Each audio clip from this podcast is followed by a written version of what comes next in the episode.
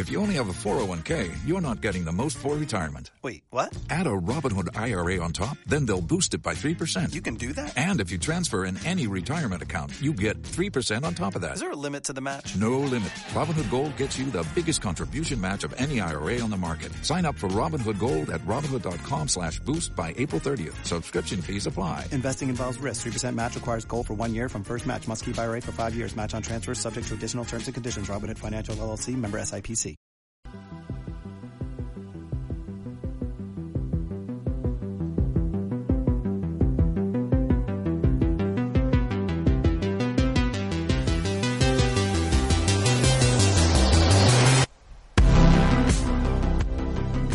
Bienvenidos una semana más a Netflix Overview, donde os contaremos lo último de la plataforma. Hoy tenemos con nosotros a Borja de Diego Puente, todo un especialista ya en series, y esta vez será para hablar de Black Mirror. Que empiece el debate.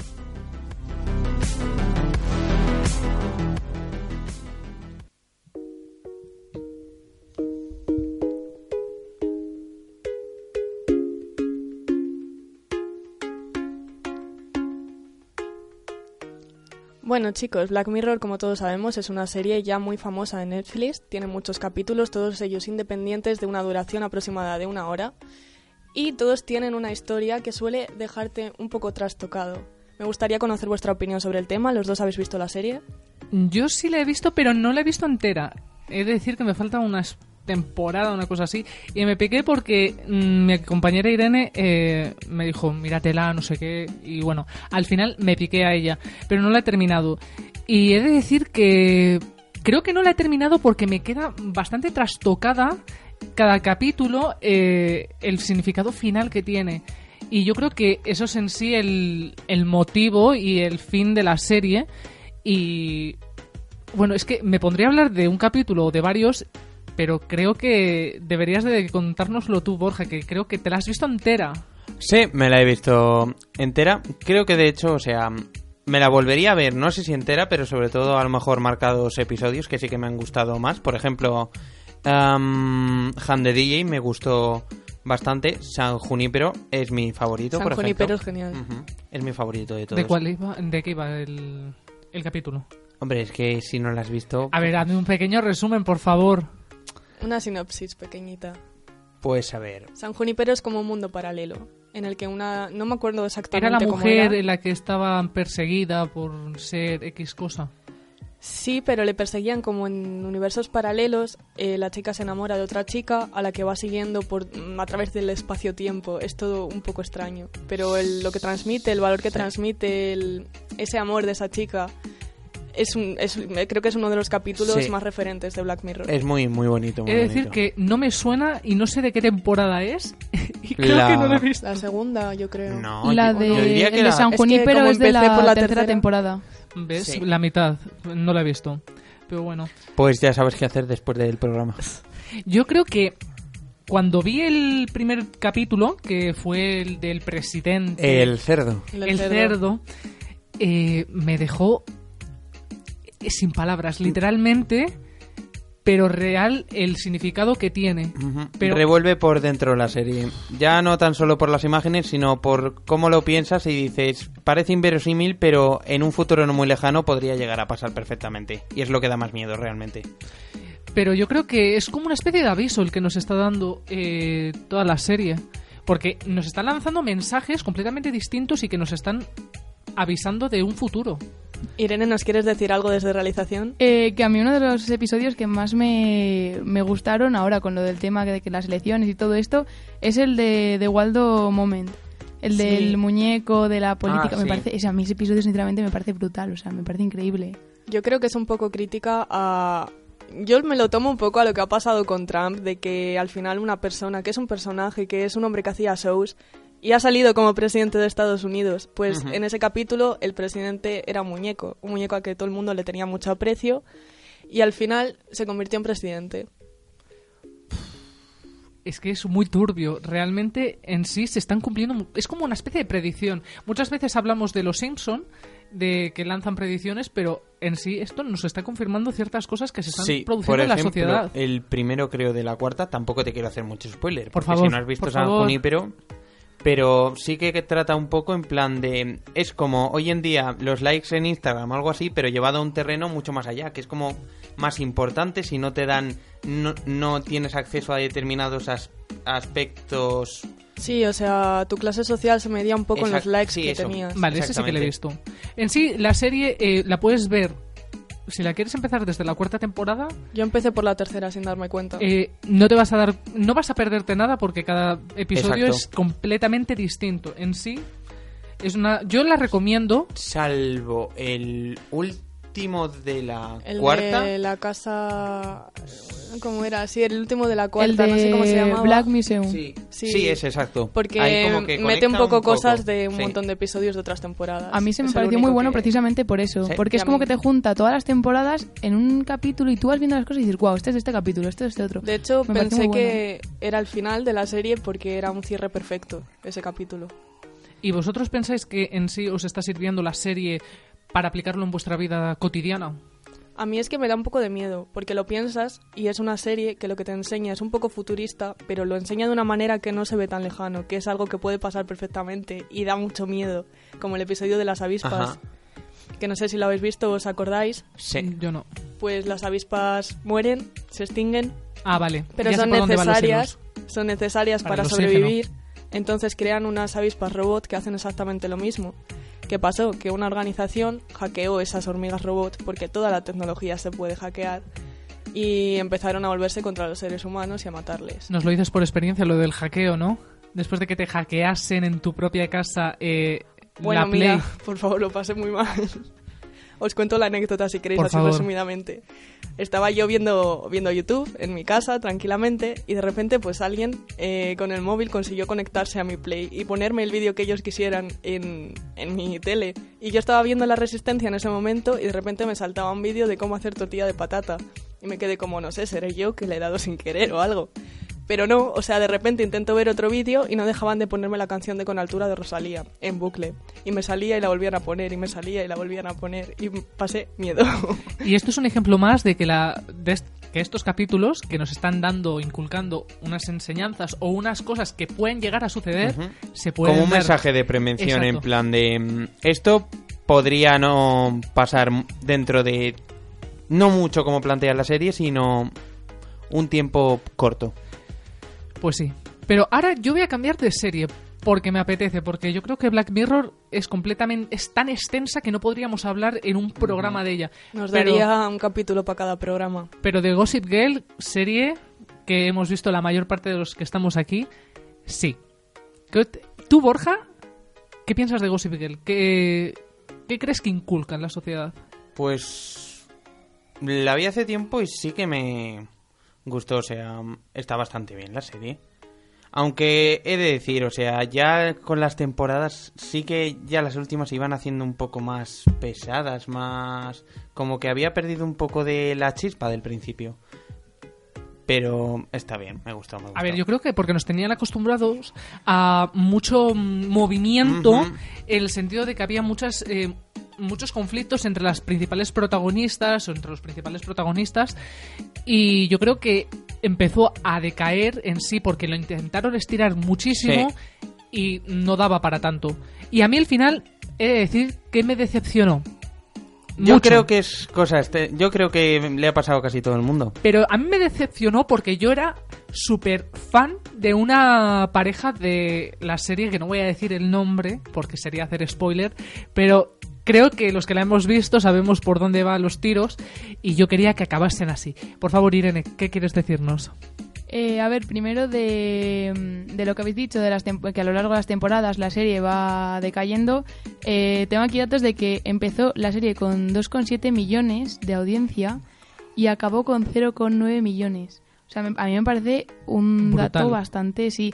Lo- no sé, yo en mi opinión deberían haberla cortado antes y hubiese acabado mejor. Y en cuanto al final, soy creo que la única persona con la que habéis hablado de que el final la gustó. De verdad. Pero esto es lo mismo que pasa con muchísimas series del ámbito actual en las que les estiran tanto porque han tenido muchísimo éxito y resulta después que la serie en sí, el final, no tiene ningún sentido. A mí personalmente, Crónicas Vampíricas creo que las tiraron mucho. Las tiraron mucho y, o sea, sí y no. O sea, no es. Puede que sí que la estudiaran un poco, pero también mm, parte de mm, lo que tú dices, de que sí que se notaba que decayera un poco.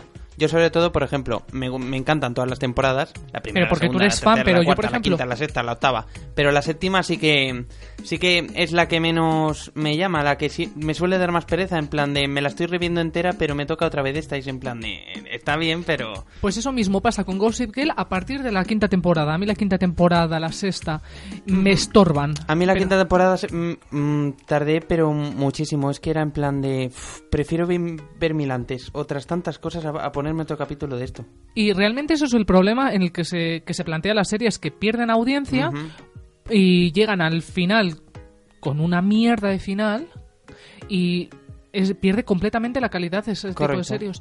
de- Hay que acortarlo series. cuando aún es buena la esencia. Y en Gossip Girl ya no solo eso, es que eh, empieza la primera temporada con 18 capítulos y luego son 25, 22, 23. Es una burrada de. O sea, es que son Y muchísimos realmente capítulos. ya no es el problema ese el de que sean muchísimos capítulos, sino la can- es que duran muchísimo. Es que no sé si Gossip Girl era una hora o, o no 40 sé, minutos o así 40 era el capítulo, minutos. sí. Realmente a mí se me hacían pesados y de hecho yo me la vi hace mucho tiempo, me la volví a rever hace como un par de meses y la he dejado en la quinta temporada así porque me astragaba realmente. Sí, yo es que eso me gustó, pero no sé. mm, em, si me plantease revérmela sería dentro de muchísimo tiempo. O sea, no me llama ahora mismo revérmela otra vez. Y realmente, las series que hemos estado hablando, Black Mirror o Gossip Girl, yo me revería otra vez Black Mirror, Sí. Gossip Girl, Sí, sí. solo las tres primeras temporadas o cuarta, la hasta la cuarta, que realmente ahí hay salseo. Pero Black Mirror, yo la recomiendo y me gusta porque no ti- es atemporal, es una serie que es atemporal. Y es una serie diferente, o sea... Exacto. Cada capítulo es un mundo y todos con la misma esencia. Exacto. Exactamente. Pero en cambio Gossip Girl se nota el paso del tiempo, en- eh, pero en Black Mirror no. No, sé, no, no te das cuenta de que ha pasado el tiempo desde que la han grabado. Pero en Gossip Girl sí, y se ve la antigüedad. Y cada vez que te la revés, por ejemplo, si la vuelvo a ver yo dentro de un año, se nota mucho más. Y eso es un problema.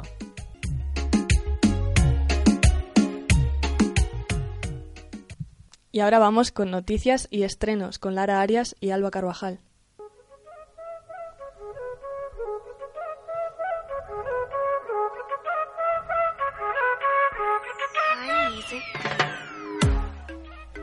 Llega a Netflix la película dedicada a Ted Bundy, el asesino más controvertido de Estados Unidos, que asesinó a 36 mujeres en la década de los 70. El intérprete Zac Efron encarnará este psicópata, mostrando una cara nueva donde el protagonista es un padre de familia y además marido que por las, por las noches salía a asesinar y a practicar la necrofilia. En febrero la plataforma lanzó un documental titulado Conversaciones con asesinos, las citas de Ted Bundy, donde prestaban testimonio distintas personas, pero que estaban cercanas a la investigación.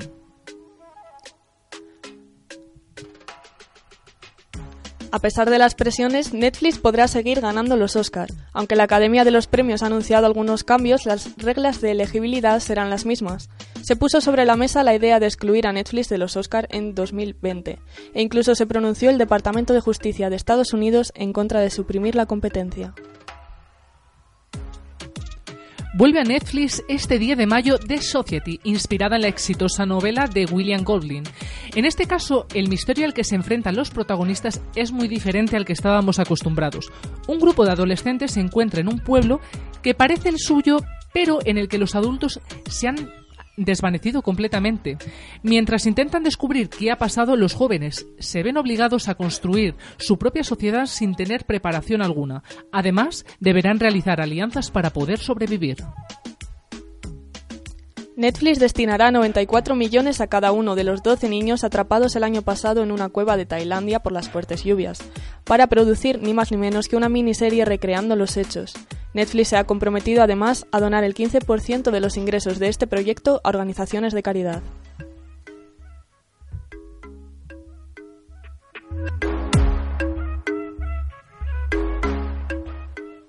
Y para despedir el programa tenemos a Irene Soto que nos trae algunas recomendaciones.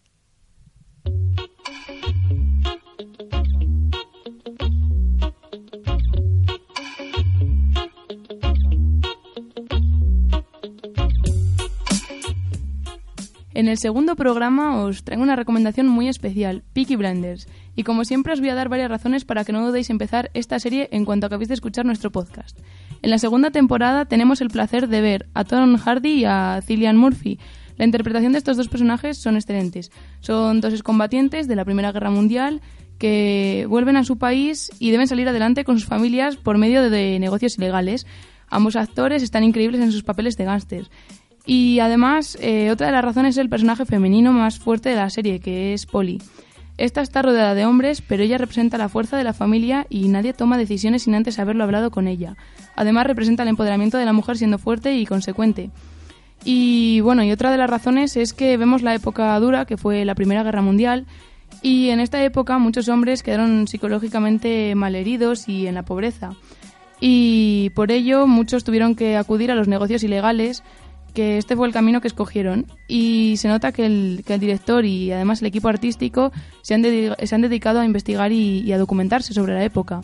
Y para acabar esta recomendación, solo os diré una última cosa.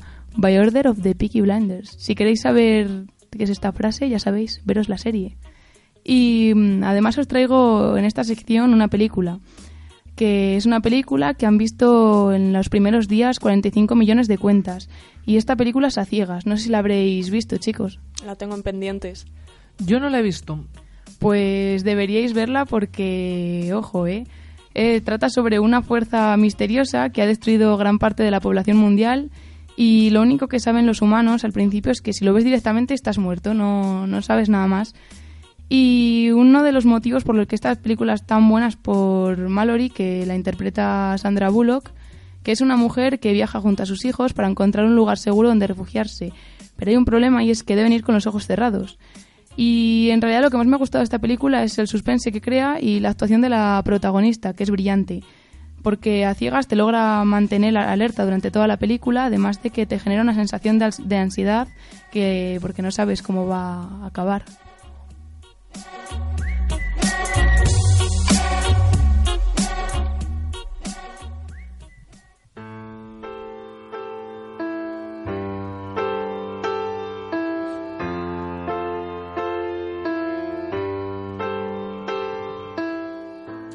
Pues para terminar el programa no lo va a despedir Alba de momento y vamos a conocerla un poquillo más a nuestra locutora principal, Alba Carvajal. Esta canción, no sé si nos puedes decir de dónde es, qué es. Etern's Tonight es una canción que me trae muchos recuerdos de The All American Rejects, un grupo que me gusta bastante desde hace mucho tiempo, que no es que sea muy conocido, pero es como que esta la considero mi canción favorita. Bueno, pues ahora metiéndonos en el tema de series, ¿cuál es tu serie favorita de Netflix? De Netflix yo creo que ahora mismo me quedo con La Casa de Papel. Sé que tú no la has visto, pero es una serie que me ha enganchado mucho desde el primer momento, que cada capítulo era una tensión increíble, que te hace meterte en, los personajes, en su cabeza, conocerles a fondo. Es una serie que incita al fandom, yo creo, a especular, a crear teorías y tengo muchas, muchas ganas de que se estrene la siguiente temporada en julio. Así que es una recomendación. Te quita la sección, Irene. Espero que no le importe. Eh, si tuvieses que llevarte a algo, tres cosas, a una isla secreta o desierta. Desierta, más Desierta, secreta no, desierta, perdón. ¿Qué te llevarías? Me llevaría a mi gato para hacerme compañía. Me llevaría algo para hacer fuego, yo creo, es lo más importante, un mechero tal vez. Y iba a decir el móvil, pero me iba a servir de más bien poco. Así que me quedo con una garrafa de agua muy grande. He elegido a mi gato antes que pervivencia con el agua, o sea... Hombre, la compañía es lo primero. Yo no sé si me llevaría a mi perra. No sé, es que para alimentarla a lo mejor me da como antes. La peor serie que has visto, que no recomendarías a nadie. Pues tendría que darle una vuelta. Alguna serie de estas que empiezas y no eres capaz ni de acabar. Eh, me va a matar mucha gente, pero no puedo con The Walking Dead. Es una serie que he intentado empezar muchas veces, que hay un fandom detrás increíble, pero no puedo, no puedo de verdad. Es una serie que no, no es mi rollo y no consigo empezar a verla, y lo he intentado. ¿Grupo de eh, música favorito? Tenemos aquí a The All American Reyes y por otro lado me gusta mucho Green Day. ¿Color favorito? Azul. ¿Animal favorito? Gato. ¿Comida favorita? Lasaña. ¿Y bebida favorita? Coca-Cola cero tiene menos gas. ¿Y película favorita? Bueno, no sabría elegir, pero voy a decir una que me ha marcado bastante y es La vida es bella. Y yo creo que has dado demasiados datos sobre ti, así que Merece la pena conocernos un poquito más. así que terminamos el quién es quién de Netflix Overview.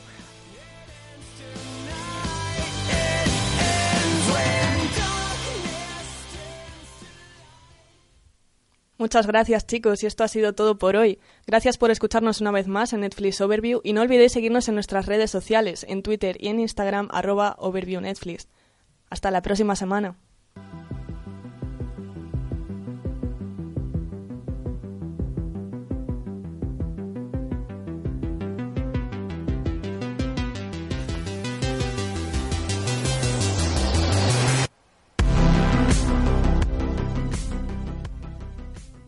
Dale más potencia a tu primavera con The Home Depot. Obtén una potencia similar a la de la gasolina para podar, recortar y soplar con el sistema OnePlus de 18 voltios de Ryobi desde solo 89 dólares. Potencia para podar un tercio de un acre con una carga. Potencia para recortar el césped que dura hasta dos horas. Y fuerza de soplado de 110 millas por hora. Todo con una batería intercambiable. Llévate el sistema inalámbrico OnePlus de 18 voltios de Ryobi. Solo en The Home Depot. Haces más. Logras más.